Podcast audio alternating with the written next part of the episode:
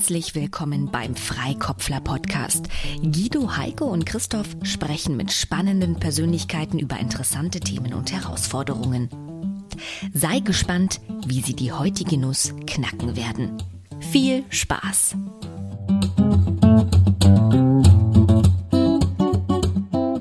Herzlich willkommen, Michael Faschingbauer. Michael ist Organisationsentwickler, Coach, Autor und Speaker.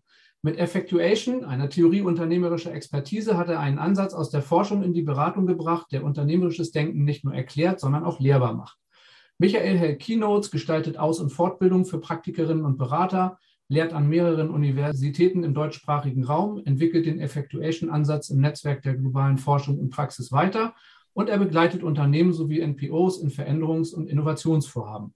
Und wir sind sehr gespannt, welches Thema du uns für die heutige Folge mitgebracht hast.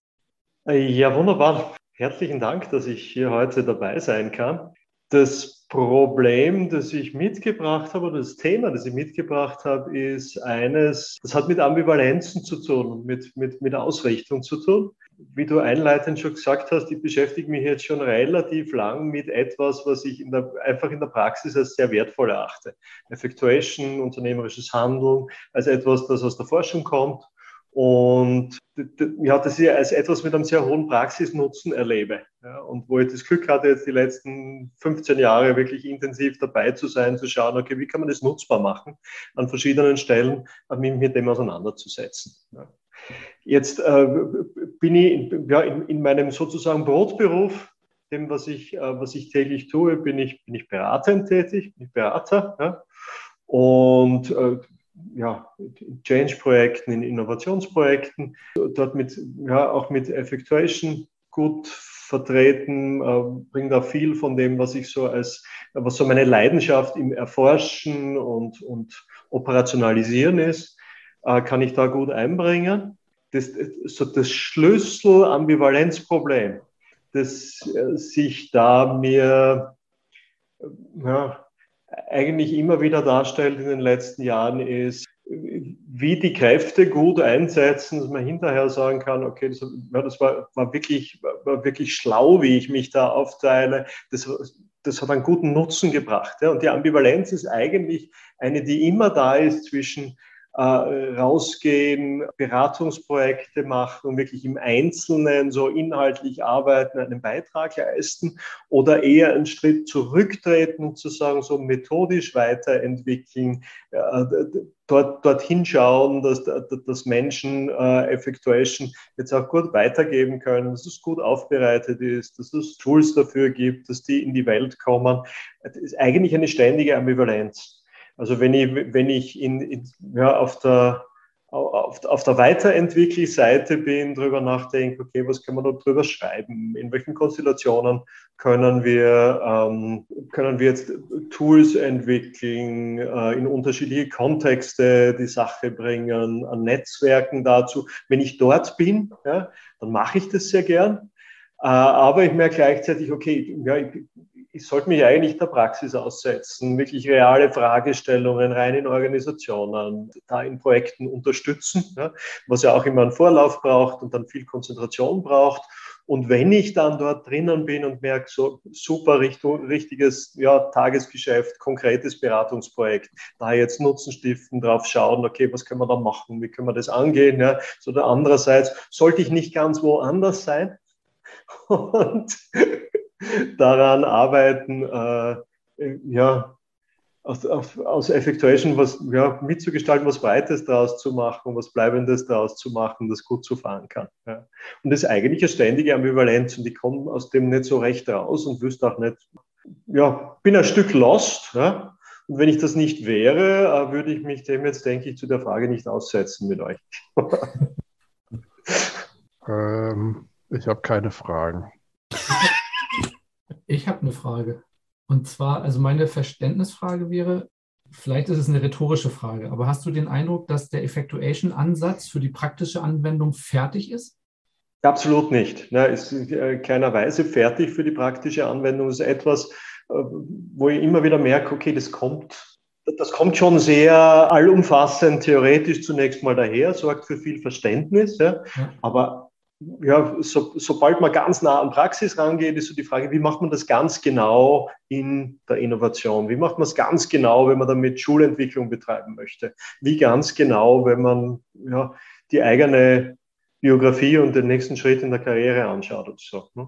Und das ist auch der Punkt, wo du, äh, wo dann die Ambivalenz ist, wenn du in den praktischen Anwendungsfällen oder in den praktischen Beratungseinsätzen und Projekten unterwegs bist, dass du dann an die Grenzen der Theorie stößt und du eigentlich denkst, also so habe ich das zumindest verstanden, oder das ist so das Bild, was ich im Kopf habe, dass man noch mehr äh, Aufmerksamkeit oder noch mehr Energie, noch mehr Aufwand reinstecken könnte in die Brücken zur Praxis. Also von der Theorie, dass die Theorie so, so leicht sie sich ja einem erschließt, also wenn man sie einmal gehört hat, dann, das ist ja ein Ansatz, dem kann man sich ja kaum entziehen. Ne? Wenn, man, wenn man das, das Klassische gegenüberstellt, dann sagt man ja genau. Aber wenn es dann um das Praktische geht, irgendwie, ja, wie genau wer sähe denn meine An Anwendung dann ganz konkret an diesem Beispiel gegenübergestellt der, der klassischen Anwendung aus? Da mehr dran zu arbeiten und da mehr äh, Angebote zu schaffen, dass die äh, Übertragung von der Theorie in die Praxis leichter fällt? Ich, ich, ich, denke, das ist es. Ja, arbeite ich am Einzelnen, bin ich dran am einzelnen konkreten Thema, konkreten äh, Problem und dabei, wie kann ich hier maßgeschneidert, wie kann man da gut unterstützen, dran sein. Ja? Aber dann andererseits, ja, die Frage, wäre es nicht sinnvoller, das da Gelernte dann sofort gut wieder zu übertragen auf etwas, was man vervielfältigen kann. Ja? Und das ist eigentlich ein ständiges Hin- und Herpendeln. Das ist, ist ein, ein nie fertig werden an einer Stelle. Ja. Okay. Was mm, oder in, in welchen Situationen fühlst du dich, ich schwanke jetzt zwischen glücklich und zufrieden. Also was, was, was, was sind das für Situationen? Ist das eher in der Beratung, also am, am, am, am praktischen Beispiel an, an einem Thema? Etwas, äh, ich will nicht weiter ausführen, weil das sind ja deine Worte, oder ist es eher in der, auf der anderen Seite der Medaille, die Methode weiterzuentwickeln? Also wann, wann hast du Situationen, in denen du sagst, Heureka, das war geil? Das ja, ist spannend, muss ich ein Stück nachdenken, reinspüren, ob es da, also ja, ich, ich schreibe schon ganz gerne im stillen Kämmerlein zum Beispiel oder, oder äh, sitze in einem Workshop, wo man gemeinsam darüber nachdenken, wie können wir sowas in ein Tool packen oder irgendwas gut beschreiben. Ja? Also das hat schon was, wenn das aufgeht. Ja? Ich merke aber, da brauche ich auch die Abwechslung. Ich mag es genauso, wenn dann irgendwie ein Impuls wo aufgeht oder einfach ein Workshop, wo man am Sachthema arbeiten, wenn der super aufgeht. Ja? Also glücklich und zufrieden bin ich, wenn Dinge äh, ja, zunächst mal anstrengend sind, Konzentration und Energie-Input brauchen, aber dann auch Energie rauskommt dabei. Ja. Und das kann in beiden Situationen geschehen. Ja. Mhm, okay. Also das kann ich genauso, ich kann genauso gut glücklich und zufrieden nach einem Tag Homeoffice, wenn ich mir gedacht habe, okay, jetzt habe ich einen Durchbruch gehabt, jetzt habe ich etwas Spannendes dargestellt, ganz allein. Ja, kann ich genauso glücklich und zufrieden sein, wie wenn ich erschöpft aus einem Workshop rausgehe am Ende des Tages. Ja. Äh, auch wenn es keine Verständnisfrage ist, vielleicht eine etwas provokante Frage. Wenn du auf eins von beiden, also praktische Anwendung und wirklich direkt Anwendung, also Veränderungen begleiten, am praktischen, am, am, am Leben arbeiten oder Methodik weiterentwickeln, verzichten müsstest, auf welches könntest du leichter verzichten? Auf die Praxis oder die Theorie? Hm. Du magst jetzt eine ehrliche Antwort auch noch, gell? So, so richtig. Die Hörer sehen jetzt unser Schmunzeln nicht, unser schmunzelndes Nicken nicht. Genau, genau, ja. Also mein erster Impuls, ja, ohne drüber ja. nachzudenken, ja. war, ich kann, ich, kann, ich kann eigentlich leicht auf die Praxis verzichten. Den Eindruck also hatte ich. Das Konzeptionelles. Ja. ja. Okay, aber ja. wo würdest du halt den Input für deine Theorie herkriegen ne? und das weiter ausdetaillieren? Deswegen, Absolut. also es war bewusst eine provokante Frage, ähm, die vielleicht, äh, vielleicht ist die Antwort darauf auch gar nicht so wichtig, sondern vielmehr das, was, was da gerade in deinem Kopf irgendwie los war. Ähm, aber Sollen wir überleiten in, die, in unsere Viertelstunde? Ja. Okay. Ja. Also wenn du magst, darfst du dich zurücklehnen und uns einfach lauschen, weil wir würden jetzt äh, versuchen, das Thema irgendwie zu beleuchten aus den verschiedensten äh, Perspektiven. Und ähm, du darfst dich entspannt zurücklehnen und äh, zuhören. Finde ich wunderbar. Ich schalte mal mein Mikro aus und lausche euch einfach. Genau. Das Gute ist ja, wenn wir jetzt äh, übers Ziel hinausschießen, wir, wir stellen jetzt Hypothesen auf, Annahmen, die haben natürlich alle nichts mit dir zu tun, sondern die sind jetzt erstmal rein hypothetisch. Das kommt aus uns raus. Also hat es auch mit uns zu tun. Aber vielleicht passt ja das, was wir denken, zu dem, was du brauchst. Kommt jetzt der Running Gag, dass wir auch alle diese Ambivalenz kennen? Es ist so schön. Wir, wir, wir, stoßen hier immer wieder auf Themen, ja, die uns selber bewegen. Das ist ähm, danke. Ja. ja, weil diese Ambivalenz, glaube ich, an der Stelle, wenn man so arbeitet wie Michael, eine ganz natürliche und wichtige ist. Also deswegen, ich weiß gar nicht, ob man das auflösen kann ähm, wenn du an den, in, den, in den Modellen arbeitest und denkst, dann brauchst du ja den Praxisbezug, um dein Modell weiter zu verfeinern. Du kannst im Modell, das weißt du selber, nie so weit kommen, dass du jeden Praxis, jedes Praxisbeispiel abbilden kannst. Und dass Idealerweise. Du Muster, Muster hast. Ja, wobei du willst ja auch nicht, dass jedes, dass du für alles ein Muster hast, weil dann hättest du ja einen Bauplan, einen universellen Bauplan und dann würdest du auf die Individualitäten, die du, auf die du triffst, könntest du ja nicht mehr eingehen. Und wie gesagt, du brauchst die, die Praxis, um dein Modell zu verfeinern und du brauchst das Modell, um die Praxis besser zu verstehen. Und das ist, das ist immer wieder ein Hin und Her. So, die Frage, mit welchem Modell du dann in die Praxis reingehst. Ne? Ob du in ein Modell reingehst, ich bin jetzt die nächsten drei Monate Projektleiter, Change-Projekt, Innovationsprojekt, irgendetwas zu machen und tauche da total ein und komme zu nichts anderem mehr. Oder mache ich eher, er hat ja oft das Wort Workshop genannt. Und das Workshop, Workshop ist ja etwas auf beiden Seiten. Ne? Workshop ist etwas, die Methode weiterzuentwickeln, dort mit anderen äh, aus dem Effectuation-Kontext zum Beispiel eben die Methode weiterzuentwickeln oder auch zu lehren im Curriculum, ähm, damit unterwegs zu sein, ist ja wieder was anderes als das, was er als Brotberuf Berater genannt hat, eben dann tiefer einzutauchen und dann vielleicht auch operativ ins Dickicht einzusteigen und zu gucken, was passiert da jetzt gerade. Wobei das ist ja das, was zumindest für mich den Beraterberuf so spannend macht, dass du immer selber noch was lernen kannst. Hm bin ja auch auf der Lernreise. Und das, also, dass du immer wieder neue Perspektiven kriegst, die du dann in das, was du gelernt hast, äh, verbaust und damit in eine neue Tiefe einsteigen kannst. Das ist doch das Schöne daran. Ja, aber kriegst du das nur, wenn du tatsächlich operativ richtig in den Maschinenraum reingehst? Also ich lerne zum Beispiel auch einfach viel in Trainings. Wenn ich ein Training gebe, aber dann eben über die praktischen Probleme, ne, dann kommt ja die Frage, und wie mache ich es dann? Dann muss ich vielleicht nicht selber den Schraubenschlüssel rausholen, aber eben genau mit den Experten eben darüber nachdenken, wie könntet ihr das dann machen? Und wenn ich sie dann auch noch peu à peu begleite und gucke, hat das geklappt? Wenn ich dann Feedback kriege, hey, der Impuls letzte Woche, ich habe es ausprobiert und es hat super funktioniert, ja, cool. Dann ja, also muss ich es auch gar nicht selber machen. Ich würde auch nicht unbedingt den Schraubenschlüssel in die Hand nehmen wollen, weil ich weiß, ich kann als Berater zwar sagen, wie ich na, aus meiner Perspektive, wie man den vielleicht anders ansetzen könnte, aber das Know-how steckt ja trotzdem bei dem, der das schon seit Jahrzehnten macht. Genau, du kannst als Berater kannst du sagen, ist eine 24er Mutter, ich würde einen 24er Schlüssel nehmen. Klar kannst du es auch mit dem Schraubenzieher versuchen. ich würde, ich würde nochmal zu dem Thema Ambivalenz, weil ich kau noch auf der Frage rum, die mir eingefallen ist, als er äh, geschildert hat, in was für einem ja, Spannungsfeld, also vermeintlichen Spannungsfeld er unter, da unterwegs ist. Und so wie ich ihn wahrnehme, ist es gar keine Entweder-Oder-Frage, sondern das ist ja eins. Also da gehört das eine ja, glaube ich, zum anderen. So wie er mit seinem Thema unterwegs ist, glaube ich, misst er den Wert dessen, was er da als Methodik entwickelt hat, eben auch in der Anwendbarkeit, also in der Nützlichkeit für praktische Anwendungsfälle da draußen. Und äh, deswegen ist Michael jemand, der eben das so praktiziert, wie du das gerade geschildert hast, Guido. Ich glaube, dass es da draußen genug Leute gibt, die sind mit ihrer Theorie völlig zufrieden. Wenn die sehen, das kauft jemand, dann ist denen scheißegal, ob das in der Praxis irgendwas bewirken kann oder nicht. So schätze ich Michael jetzt nicht ein. Und deswegen glaube ich, dass beide, beide Seiten dieser Ambivalenz einfach Teil eines größeren Ganzen sind, die ihn halt zutiefst ausmachen. Und deswegen ist halt immer nur die Frage, Gibt es möglicherweise Kontexte oder äh, Arbeitssituationen, in denen er vielleicht beides sogar miteinander verbinden kann? Also wo er praktische Anwendungsfälle und die Weiterentwicklung der Methodik in ein und demselben Setting irgendwie erreichen kann. Das wäre zum Beispiel ein Ansatz, wo man mal nachdenken könnte, ob er da vielleicht etwas weniger Ambivalenz spürt, weil er sich sonst ja den einen Teil eben in einer Situation holen muss und den anderen Teil dann aber in ganz anderen und von der ersten Situation unabhängigen Situationen. Du meinst bei einem Kunden irgendwie bewusst den Effectuation-Ansatz gemeinsam mit dem weiterzuentwickeln, um eine Lösung für irgendwas zu schaffen oder wo bist du gerade? Ja, oder, oder Kunde und, ähm, und Forschung vielleicht zusammenbringen, also die irgendwie auf einem Spielfeld spielen lassen beispielsweise. Ja. Also als Kunden, Kunden als Partner zu, zu betrachten und quasi ja. mit einer offenen Beitragseinladung einzuladen, ja. das ähm, am praktischen Beispiel weiterzuentwickeln.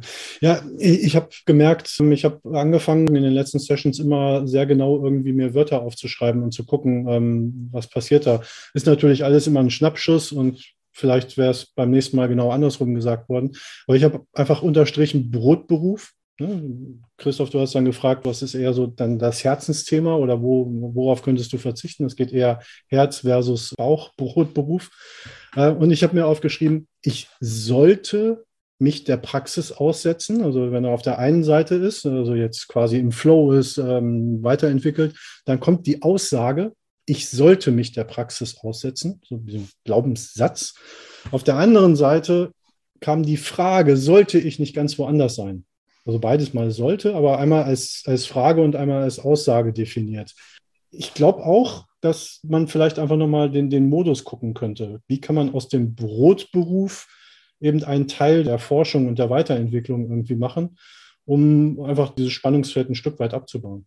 Ich würde ganz kurz ganz kurz gerne einen ergänzen, weil ich mir auch ja. einen Satz aufgeschrieben habe, den er gesagt hat, in praktischen Anwendungsfällen sollte ich sofort übertragen in die Theorie. Und mein erster Impuls war in dem Moment, lass doch das Wort sofort weg.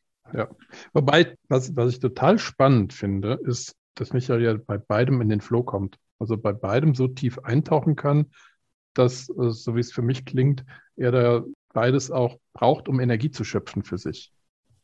Also Energie schöpfen plus Fähigkeiten ausbauen. Das ist ja schon was unheimlich Motivierendes, was du selten in der Kombination so findest ja. mit Theorie und Praxis. Das ist ja ein Asset, das ist ja, das ist ja Gold wert. Das sollte man auch da so mal ansehen, die Perspektive vielleicht mal annehmen. Mir fällt hm. dieser beknackte Spruch noch ein, äh, nichts ist praktischer als eine gute Theorie. Aber auch da steckt ja die Frage drin, wo kommt das gut in der Theorie? Also wo kommt eine gute Theorie her, wenn nicht aus, der, aus, aus dem, was ich in der Praxis eben tatsächlich beobachte oder lerne? Ja, und die kann ja auch nicht jeder schaffen. Also es ist ja nicht jeder dazu in der Lage, die Praxis so weit zu analysieren und zu verstehen, dass du daraus eine Theorie und ein Modell schaffen kannst. Das ist ja auch was, das, das ist schon was Bemerkenswertes, was Herausragendes.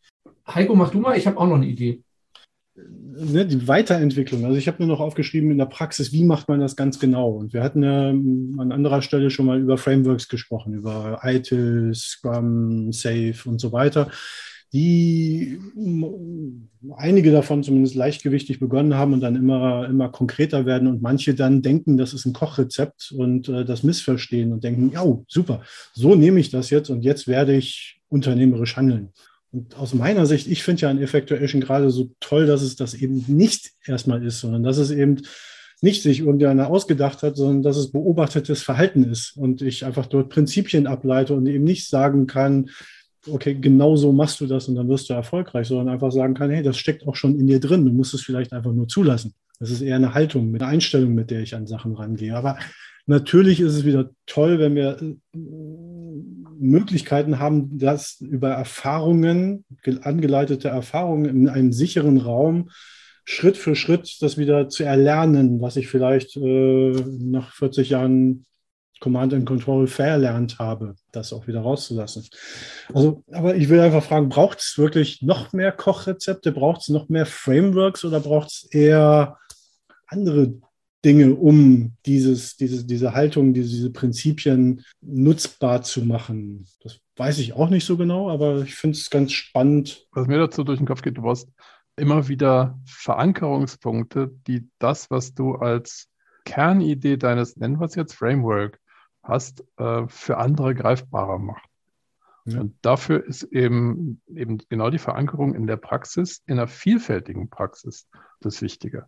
Und Effectuation ist ja so angelegt, dass es in einer unglaublichen Vielzahl von Möglichkeiten und von Umgebungen funktionieren kann, weil du dann immer auf die Basis zurückgehst und nicht irgendwie auf Voraussetzungen aufsetzt, die unter Umständen gegeben oder nicht gegeben sind ich stelle halt gerade selbst so ein bisschen meine, meine Abschlussarbeit im Curriculum in, in Frage, als ich äh, versucht habe, eben Effectuation in Scrum einzubetten, weil ich denke, hey, Scrum ist jetzt einfach etabliert und dadurch ähm, ist es einfacher, das zu operationalisieren, ne, dann die bestehenden Rollen anzudocken und so weiter. Aber vielleicht ist es dann schon wieder zu viel Kochrezept und dann wird es irgendwann zum Cargo-Kult. Hey, wir machen jetzt auch Effectuation. Und dann guckt man hinter die Kulissen und denkt sich, naja, macht halt Effectuation Theater, auch nicht schlecht. Ähm, ist halt immer die Gefahr. Aber ich glaube, dass, also da eine, eine, Brücke aus der Theorie in die Praxis nicht zu bauen, weil man befürchtet, dass da einer kommt, der sagt, oh, das ist jetzt die nächste Sau, die, durch, die ich jetzt durchs Dorf treiben kann und meint da irgendwie einen Trend oder einen Hype draus machen zu können und dann irgendwie die, den schnellen Euro wittert. Das fände ich, das hast du immer. Ja, ja. Also die, die Bekloppten hast du doch, doch ständig, die irgendwie äh, denken, boah, jetzt, jetzt gibt es da draußen, das kann ich den anderen als Rezept verkaufen und dann mache ich damit den schnellen Euro ich glaube, vor der Befürchtung oder aufgrund der Befürchtung, einer solchen Befürchtung, etwas nicht zu tun, was anderen mit der passenden Haltung, nenne ich es jetzt mal, ich sage bewusst nicht richtig, also mit der passenden Haltung dann wieder Ansätze in die Hand zu geben, äh, dass die ihre Probleme auf eine angemessene und achtsame Art lösen können, das würde ich nicht machen. Hm. Und da glaube ich, der Gefahr sind wir immer irgendwie ausgesetzt, dass es Leute gibt, die dann loslaufen und sagen, so, Effectuation löst alle eure unternehmerischen Probleme und ich bringe euch bei, wie. Ja. Das, äh, das kann es nicht sein. Aber jetzt zurück zu, zu Michaels Frage. Ja. Was mache ich mit dieser Ambivalenz? Also ich glaube, dass das Einzige, was hilft, sie auszuhalten ist. Weil ich glaube, diese Ambivalenz aus Michael und aus dem, was er in Effectuation sozusagen aufgebaut hat und dann, was er an Wissen generiert und dann auch weitergegeben hat, dass diese Ambivalenz genau das ausmacht. Das ganze Thema wäre nicht da, wenn es bei ihm nicht so wäre. Und von daher hilft tatsächlich vielleicht nur aushalten. Christoph. Also ich glaube, dass es, also ich, ich bleibe dabei, ich habe ja vorhin gesagt, ich bin auch fester Überzeugung, dass es beides Teile und Ausprägungen eines Michael Faschingbauer sind, die einfach untrennbar zusammengehören. Und man kann sich, glaube ich, schon überlegen, was, was es für Settings, für Möglichkeiten, für Ansätze gibt, das ein bisschen leichter auszuhalten. Und mir ist ein Satz aus dem oder eine Frage aus dem Effectuation eingefallen und das ist die Frage, wen kenne ich? Ähm, dass man vielleicht die Frage nochmal nimmt, um sich zu fragen, wer könnte mir denn, wenn ich in dem einen Extrem oder in der einen Situation, in der einen Schwerpunktlage unterwegs bin, wer fällt mir ein, der mir quasi den anderen Part vielleicht abnehmen oder übernehmen könnte? Also der quasi da den, den Brückenkopf oder den Brückenbauer bilden könnte, wenn ich gerade hier verhaftet bin in einem zutiefst praktischen Innovationsprojekt und aber eine Idee habe. Also wen könnte ich vielleicht auch punktuell mit an Bord holen? Und ich glaube, in dem Netzwerk, das er ja auch mitunter selber mit ausgebildet hat, gibt es bestimmt Menschen, die darauf anspringen würden und mit denen man über sowas sprechen könnte. Äh, ich würde da gerne dann noch kurz mit anschließen und auch denken, ja, also nur aushalten, hm, ja, ist eine Möglichkeit, sich einfach damit zu arrangieren, indem man aber auch Möglichkeiten öffnet, ja. wie Christoph sie genannt hat. Ja. Aber ich würde mit, mit Christoph nochmal weiterdenken und halt eben tatsächlich überlegen, auch die Frage, die du vorhin gestellt hast, worauf könnte ich am ehesten verzichten, das eine Ebene tiefer. Das nicht sagen, das eine oder das andere, sondern vielleicht in dem einen, in den Beratungen, in dem Brotgeschäft. Was sind dort Sachen, die ich eigentlich quasi nicht des Herzens wegen und wegen der, des, der intellektuellen Herausforderung mache, sondern weil es halt irgendwie mit dazugehört und nicht alles wird man weglassen können. Geht uns ja auch nicht anders. Aber manche Sachen halt vielleicht schon. Vielleicht kann das jemand anderes übernehmen. Vielleicht braucht es das auch nicht, weil man vielleicht, Gott, die Tagessätze erhöht, einfach viel, viel exklusiver unterwegs ist und deswegen viel mehr von dem machen kann und trotzdem genügend Geld verdient für das Brot mit dem, äh, was halt, was einem, was einem Spaß macht, was einen in den Flow bringt und was eben auch noch gleichzeitig die Methode oder das Framework weiterentwickelt. Was mich an die smarten Experten, die erinnert ja. euch, erinnert. Ja. ja. also was, was kann ich da anders gestalten? Ja. Ich habe noch einen Impuls zum Schluss und das ist das Tetralemma das eigentlich immer als Methodik ganz gut funktioniert, wenn man äh, sich einer Ambivalenz, also so einer Entweder-Oder-Frage gegenüber sieht. Und das Tetralemma, ich weiß nicht, ob ich es jetzt, ich habe es lange nicht mehr angewendet, ob ich es auf die Schnelle zusammenkriege, aber das ist in der ersten äh, Frage ist es eben entweder oder. Äh, zweite Ebene ist sowohl als auch. Dritte ist weder noch. Und in der vierten Ebene heißt es und alles nicht. Irgendwie so. Und äh, vielleicht lohnt sich das, das nochmal, also wirklich in Ruhe sich über dieses Format Tetralemma, diese Ambivalenz nochmal zu nähern und dann zu gucken, welche Erkenntnisse sich da vielleicht noch daraus ableiten lassen. So, und damit beschließen wir jetzt die Freikaufler-Runde und äh, jetzt die nächsten fünf Minuten gehören ganz dir, Michael. Okay. Ja, zunächst einmal ganz herzlichen Dank. Das, ist, äh, ja, das, hat, das hat schon was. Das hat schon was äh, ziemlich einen, so einen Wellness-Charakter, euch mal einfach zuhören zu können. Ne? Also für, für, mich war das jetzt wirklich wie so äh, ein, einfach ganz, ganz egoistisch Fremdgehirne nutzen können. Du hast es gedacht. Erzähl so ein Stückchen, was bei mir so ähm, ja, gerne.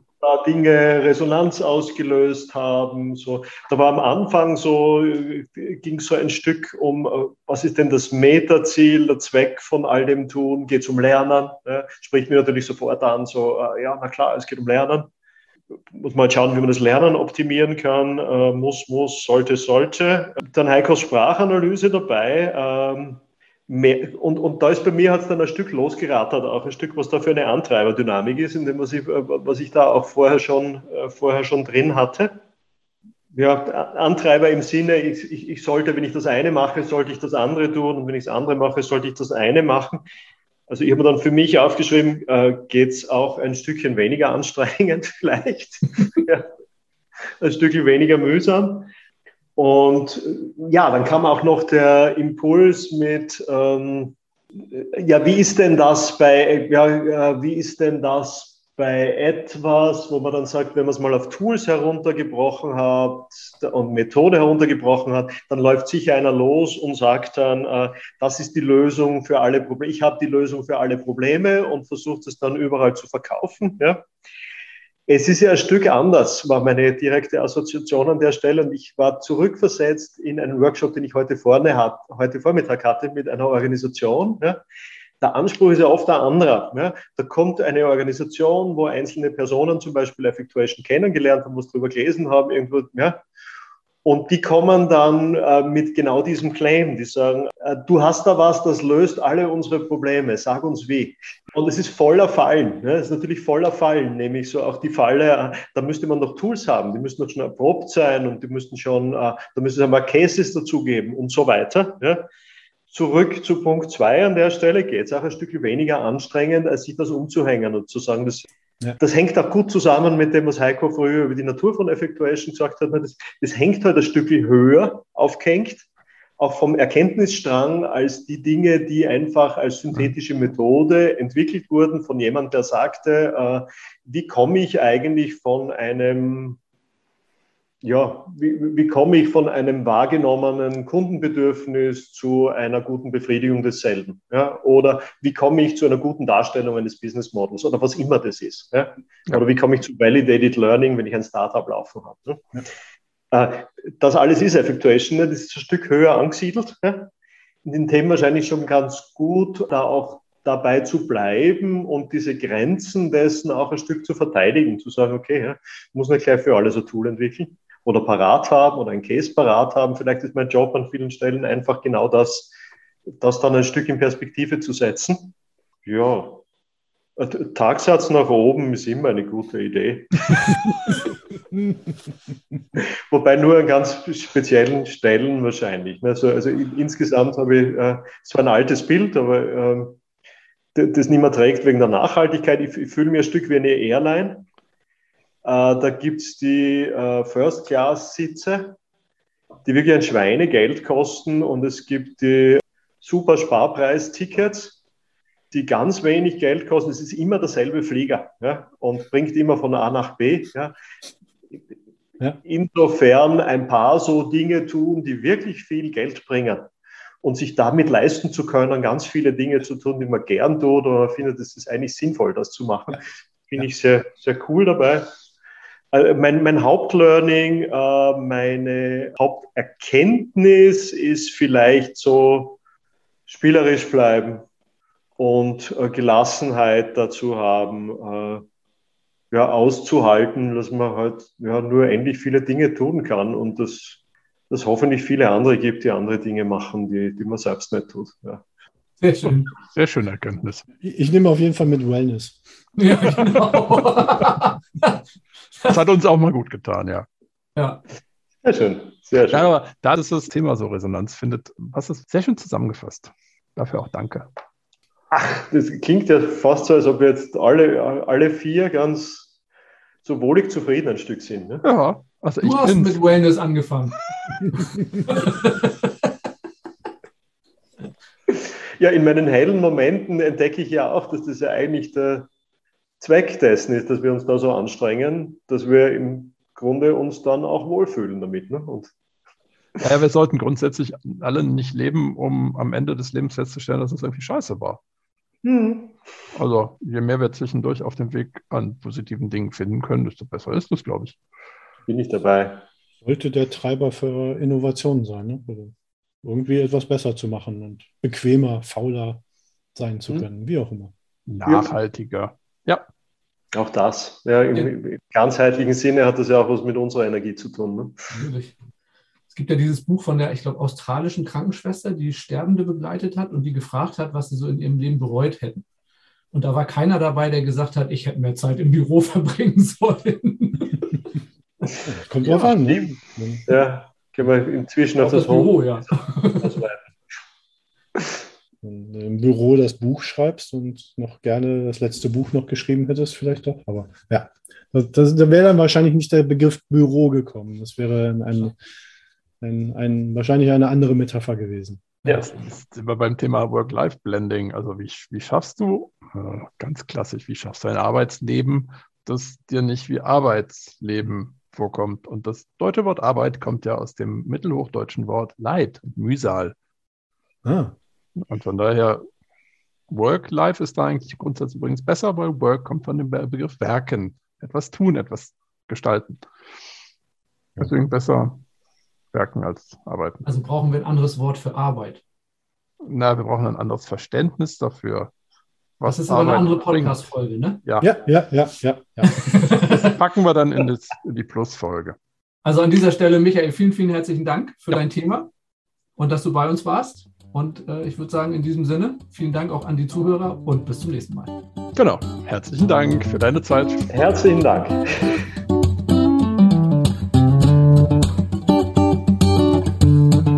Das war die heutige Nuss. Wie war's? Und wenn auch du, dein Team oder dein Unternehmen ein kniffliges Problem haben, man kann die Freikopfler auch buchen. Für Workshops, Trainings, Coachings und zum Freikopflern, wie gerade eben. Schau doch gleich mal bei freikopfler.de vorbei und kontaktiere die drei. Tschüss, bis zur nächsten Folge.